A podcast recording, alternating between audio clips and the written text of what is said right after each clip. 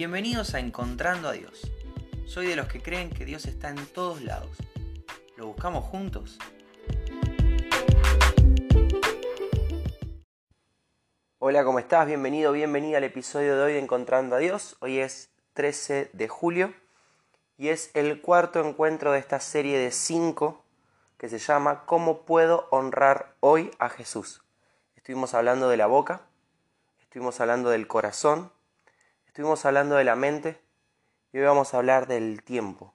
A cada uno de nosotros se nos confiaron 24 horas diarias para darle honra y gloria al Señor. Ese es el propósito, ese es el, el sentido de la vida.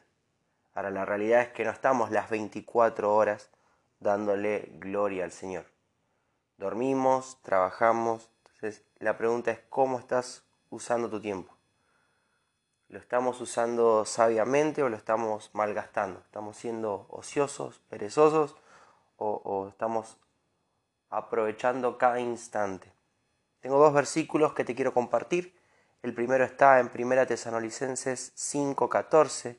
Dice, hermanos, les rogamos también que reprendan a los perezosos, animen a los desanimados, ayuden a los débiles y tengan paciencia con todos hay tres tipos de público, los perezosos, los desanimados y los débiles. Hoy me quiero concentrar en los perezosos. La persona perezosa es aquella que elige estar tranquila, que tal vez tiene cosas para hacer, pero procrastina, las deja para más adelante. El ruego acá del hermano es a esta iglesia de tesalonicenses, pero tranquilamente lo podremos aplicar a, nuestra vida, es reprendan a los perezosos. Está mal la pereza. No está mal tirarse un ratito a ver una serie. No está mal tirarse a dormir una siesta. No está mal hacer un crucigrama. No está mal mirar memes. No, no es que esté mal eso. El problema o cuando eso se vuelve malo es cuando hay cosas por hacer. ¿Qué sé yo? Si mañana tengo una reunión importante en el trabajo, ya preparé todo lo que es necesario para esa reunión. Ya hice todo lo que tenía que hacer. Bueno, si tengo tiempo libre ahora, habiendo hecho todo lo que tenía que hacer, no tiene sentido pensar mucho más en lo de mañana. Si ya hice todo lo que tenía que hacer, puedo hacer un crucigrama, mirar memes, dormir una siesta, ver una serie o lo que sea.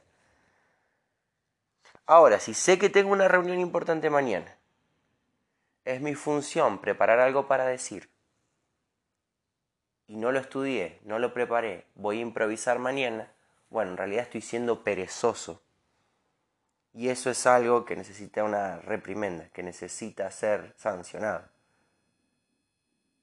que necesita un llamado de atención, porque esa es la idea. Che, hay algo para hacer, no te duermas.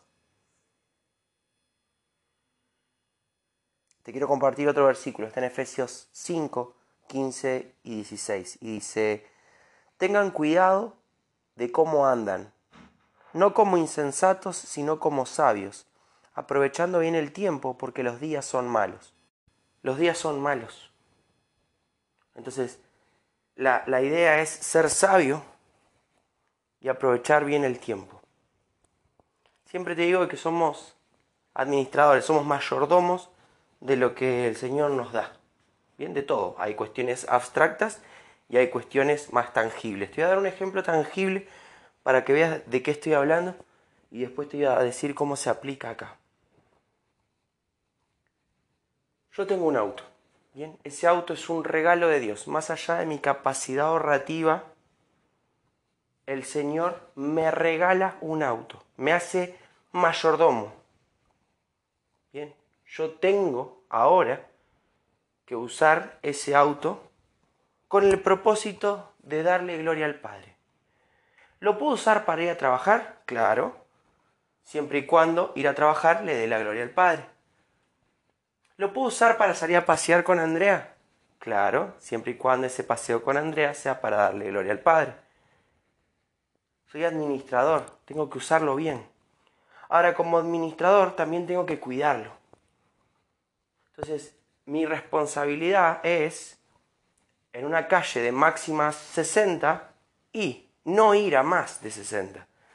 Donde hay un semáforo en rojo, frenar. Donde hay un pozo, esquivarlo. No insultar, no pelear, hacerle un mantenimiento.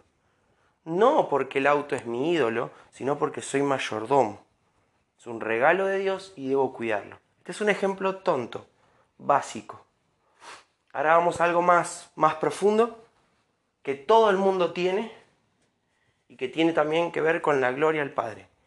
Se nos confían a cada uno de nosotros 24 horas. Soy mayordomo sobre 24 horas diarias. En esas 24 horas tengo que administrarlas bien para poder trabajar o estudiar, para poder tener una buena noche de sueño, para poder pasar tiempo en casa, para leer la palabra, para orar. Y todo esto debe darle la gloria al Padre. Las ocho horas de sueño deben darle la gloria al Padre. Señor, gracias por una buena noche de descanso. Eh, el tiempo que esté comiendo, Señor, gracias por proveer la comida. El tiempo en familia, Señor, gracias por la familia. En el tiempo en el trabajo, Señor, gracias por proveerme la energía para trabajar. Gracias por darme un trabajo. Gracias por poner dinero en el bolsillo. Todo lo que yo haga en esas 24 horas diarias deben darle la gloria al Padre. ¿Por qué? Porque esa es la función de todo ser humano.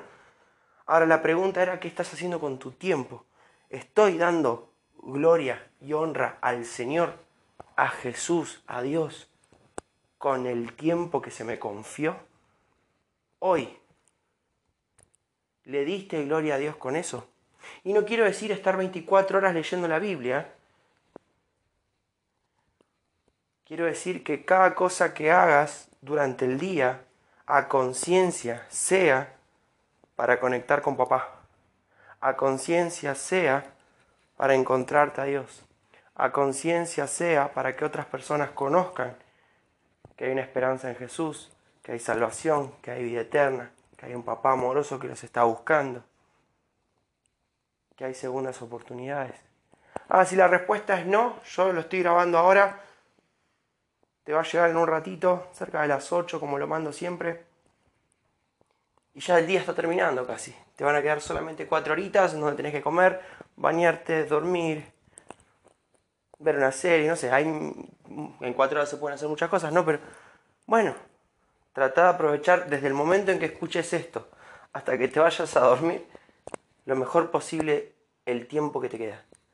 Y mañana si te levantás, no sabemos, no tenemos ningún día comprado, pero si mañana nos levantamos, tenemos la oportunidad de aprovechar bien todo el tiempo despiertos para darle la gloria a Dios. Esto te quería compartir, espero que sea de bendición. Me encuentro a Dios con esto, estoy en tiempo de vacaciones y me es muy fácil. Hoy es mi tercer día de vacaciones. Bueno, en realidad no son vacaciones, es eh, receso invernal. Estoy como de guardia. Si la escuela me necesita, me llama y yo tengo que, yo tengo que ir. No son vacaciones, vacaciones. Pero sí es un tiempo de descanso, sí es un tiempo más relajado, más liberado.